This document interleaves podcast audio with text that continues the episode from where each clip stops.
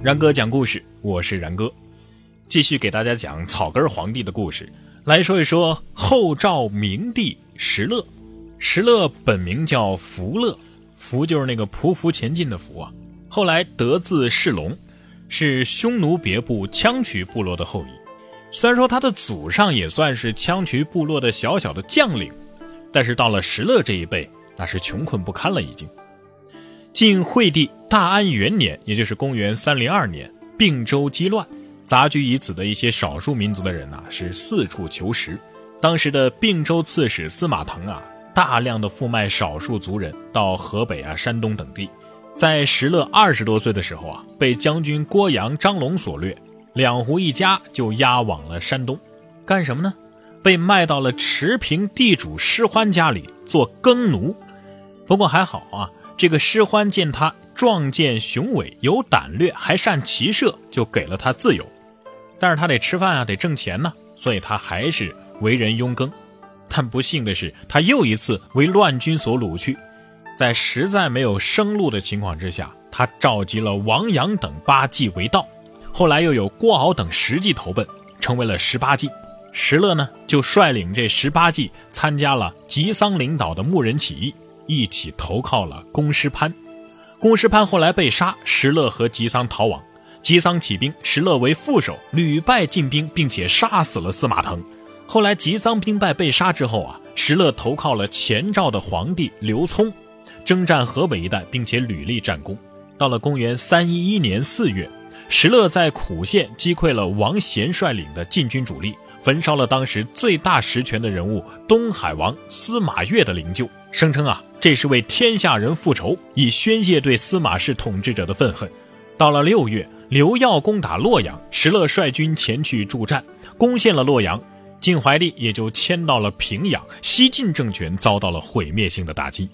公元三一九年，前赵内乱，石勒呢就脱离了前赵，自己独立，建立了后赵王朝。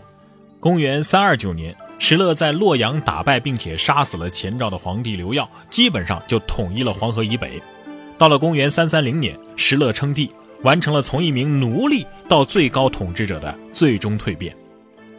石勒在建国之后啊，在张斌等人的辅佐之下，逐渐建立起了一套政治制度：一是户籍制度，定租赋，克农桑，以恢复战乱破坏的经济；第二个呢，就是兴享序，这个享啊，就是古代学校的意思。立太学，倡导教化；第三个，拣选历代的律令，制定在辛亥制度当中，以安定社会秩序；第四个，整顿吏治，讲廉惩贪，废除魏晋以来的九品官人法，而是采用举荐加考试的方式选拔任用各级官员。同时呢，还对东晋采取睦邻政策，下令修葺了东晋边帅祖逖在河北的祖墓。并且啊，还把东晋叛降的将领给杀死，献首于祖逖，使这个两国的边境啊得以绥靖，人民呢得到了暂时的安宁。后赵太和元年，也就是公元三二八年，石勒擒杀前赵皇帝刘耀，这也就完全的统一了燕赵地区。太和三年，也就是公元三三零年，石勒终于称帝，这位当年做过奴隶的青年，最终登上了权力的巅峰。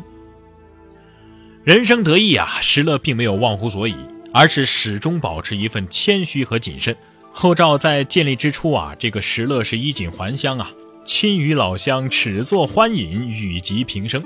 按照年龄大小，与老乡们坐在一起喝酒唠家常，丝毫都没有架子。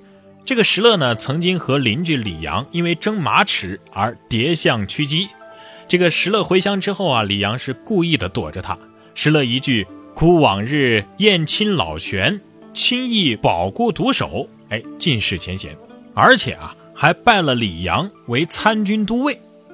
为了检验守城将士是否恪尽职守，是否贪赃枉法，石勒还曾经微服私刑，拿了一些金银去贿赂这个守门的人，让守城门的人放他出门。不料啊，他这么一做，却被守门的将领王驾给拿下了，欲收捕之。直到啊，这个石勒的侍卫赶来，这事儿啊才算是收场。这种做法呢，就类似于时下的暗访吧。虽然说有一定的这个引诱的成分啊，有点这个钓鱼执法，但是从这件事情上还是可以看到石勒谨慎的一面的。而且这个石勒呀，虽然说自己是胡人，但是对汉人还是相当的宽仁的。建国之后啊，他严禁胡人毁义衣冠华族。有一次，汉人樊元入宫的时候呢，衣冠必坏，石勒就问他呀：“你怎么回事啊？衣服怎么搞成这样啊？”这个樊元说呀：“哦，你问这个呀，这是刚刚遭劫贼无道，资财荡尽所致。”其实这个石勒呀，很避讳这个胡，更避讳劫贼。樊元当时啊，是因为很生气，也不知道是故意的呀，还是忘了，也不避讳石勒其实就是劫贼之首。但是这番话一说完呢，就吓得连连叩头。但是你看石勒啊，并没有生气，反而陪笑道歉说：“劫贼乃尔暴掠也，今当相偿耳。”并且啊，赐车马衣服装钱三百万。而且胡人喜欢喝酒，耗费了大量的粮食。石勒呢，就以百姓使副业资储未丰为由，下令制禁酿，郊祀踪迹皆以礼酒。结果呢？数年无复酿者，好几年都没有再酿酒的人了。这个中原地区啊，经过数十年的战火，人口稀少，谁家如果生了多胞胎男孩，石勒呢就给予奖励，并且派专人去伺候。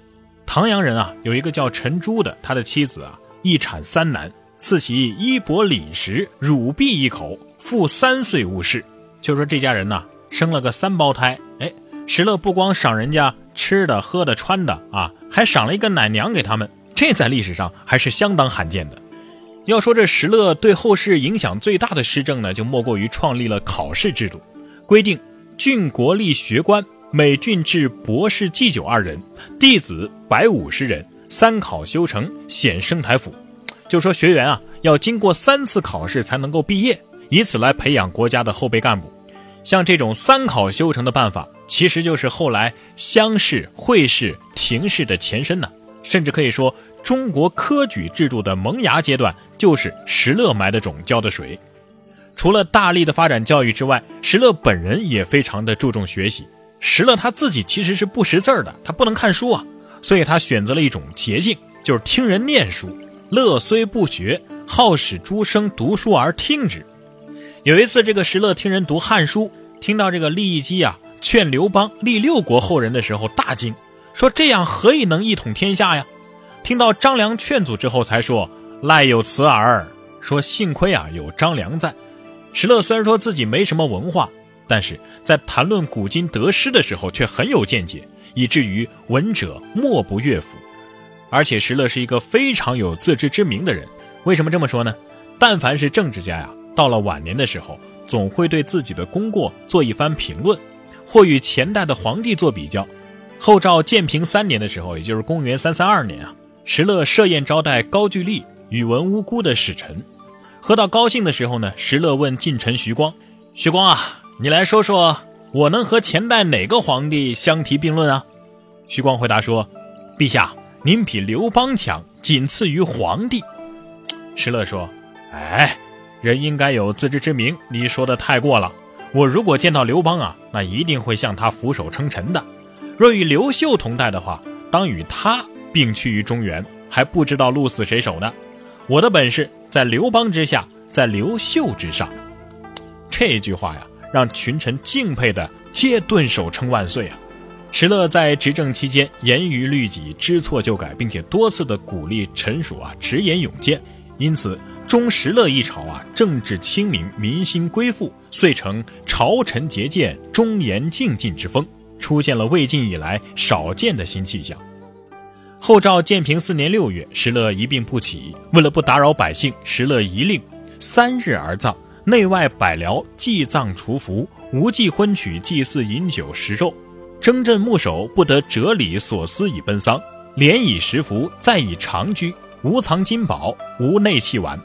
你看，像如此体恤百姓之君，在历史上还真的是少有啊。七月，石勒病逝，在位十五年，享年六十岁，庙号高祖。直到三百年后，房玄龄在编著《晋史》的时候，高度评价石勒当国：临敌拒威而献款，绝域成风而纳贡。即使古代最善于治国的国君，也未必能够超过石勒的作为。虽然说作为开国皇帝，石勒难免会有一些凶残的一面，但是总体来说，不愧为一时之杰也。往事越千年，这些评价呀，在今天看来仍然是比较客观而共允的。